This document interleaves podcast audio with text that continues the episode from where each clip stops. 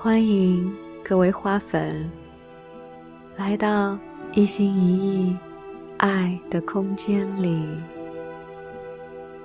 听我分享我在阅读《正念此刻是一枝花》第一章的第二部分之后，我的所思所感。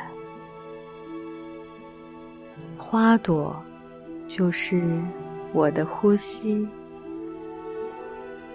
当我发现正念与花瓣化疗愈有千丝万缕关系的时候，就立刻对正念产生了无限的好感，让我迫不及待的想对正念训练一探究竟。于是。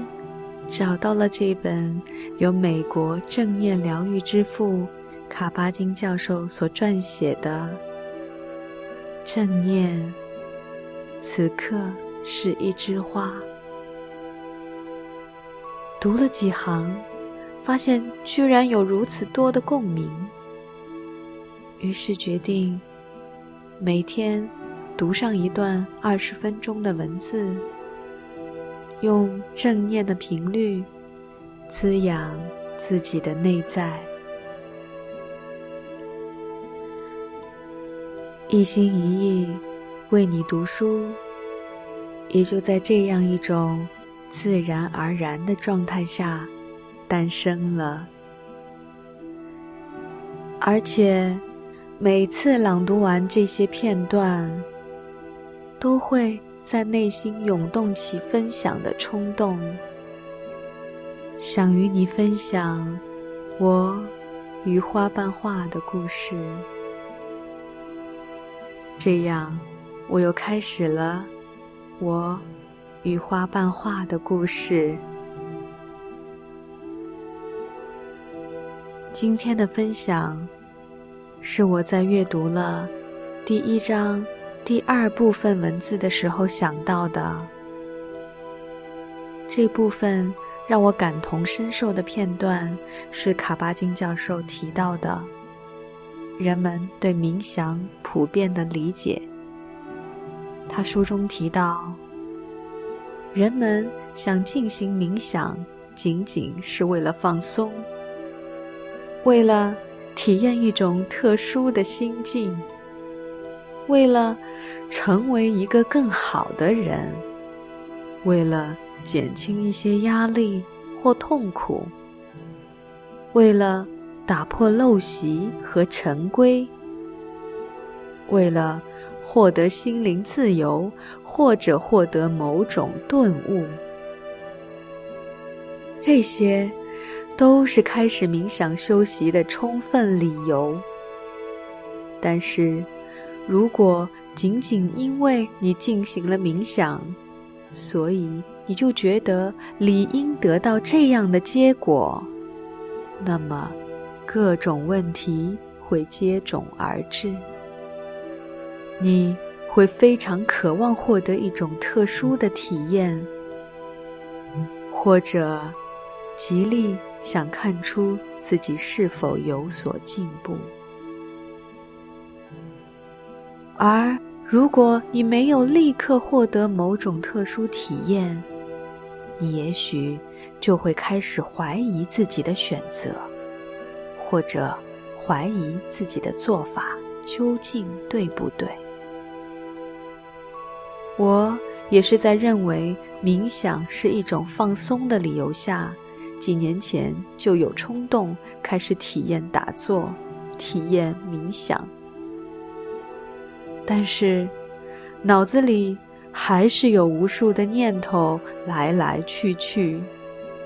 结束之后，腿还麻得动弹不了。所以，那时候被工作状态训练的追求结果的大脑，在这次体验之后告诉我：这个似乎也没什么特别的。脑袋里的东西也没有被放空，似乎起不到什么作用，也没有很放松，所以当时觉得这个方法并不适合我。于是，这种想法就成为了一个固有的认知，深深地种在了我充满逻辑的大脑里。于是，再也没有冲动想要去打坐或者冥想了，甚至心中对“修行”这两个字充满了排斥的感觉。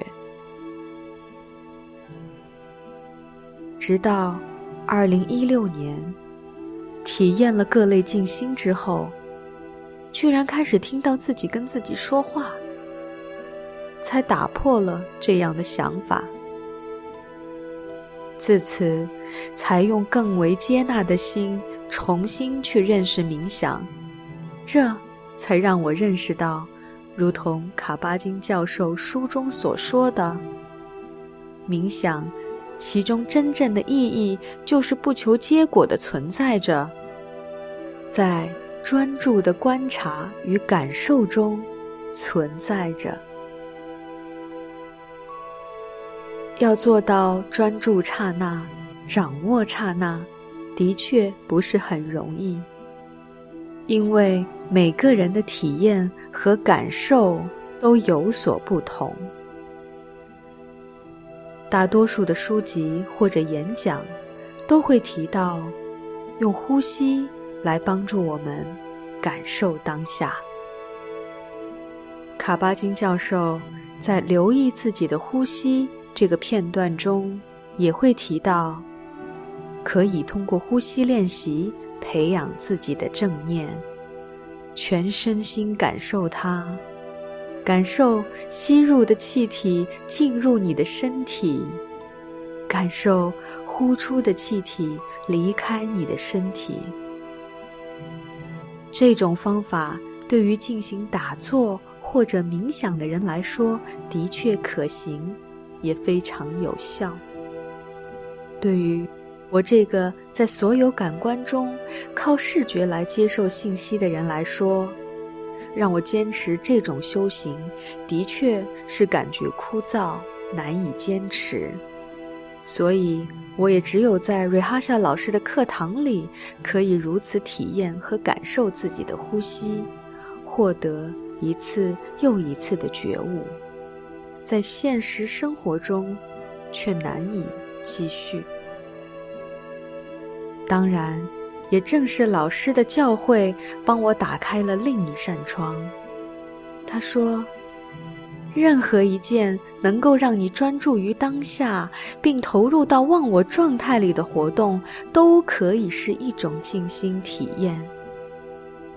如果你觉得看书可以让你有这种状态，就去看书；如果你觉得跳舞可以让你有这种状态，就去跳舞。”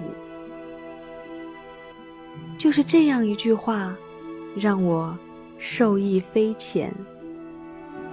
特别是当我开始爱上花瓣画的时候，我终于发现，原来花朵就是我的呼吸，就是让我专注于当下最好的锚点。发现这一点。也并不是从一开始就体会到的，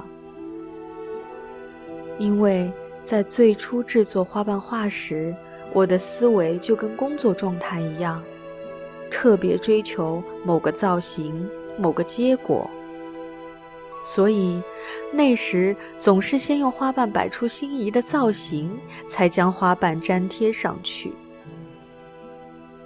可是。这样做的结果，却让我发现事与愿违。因为当花瓣遇到胶水，花瓣的弧度会变得不同，而且因为粘贴的时候接触面很难达到摆放时的要求，所以摆出来的造型最终很难实现。这一点，对于无比追求完美的我来说，可谓是一种煎熬。就在连续完成了三幅花瓣画之后，我突然有了顿悟：为什么要刻意去做什么呢？既然无法控制，为什么不顺其自然呢？于是，从第四幅作品起，我再也不去考虑要做出什么造型，反而开始把我所有的注意力全都放到玫瑰花上，专注于它的每个花瓣、每个花萼，还有美丽无比的花蕊上。就这样，开始发现每个花瓣。每个花萼，以及每一个花蕊，它们都有自己独特的美。它们的姿态，它们的曲线，它们的色彩，他们的光影等等。于是，我懂得了，花瓣画真正的作者是你全然放松。顺其自然的内心，与大脑无关，与审美无关。反复朗读、聆听卡巴金教授的文字，让我深深的感受到，花朵于我而言，就是我的呼吸。此刻，心头感受到。一股甘甜的气息，这些就是我读了第一章第二部分之后想要跟你分享的我的感受，也希望能听到你的分享，期待我们在这里的再次遇见。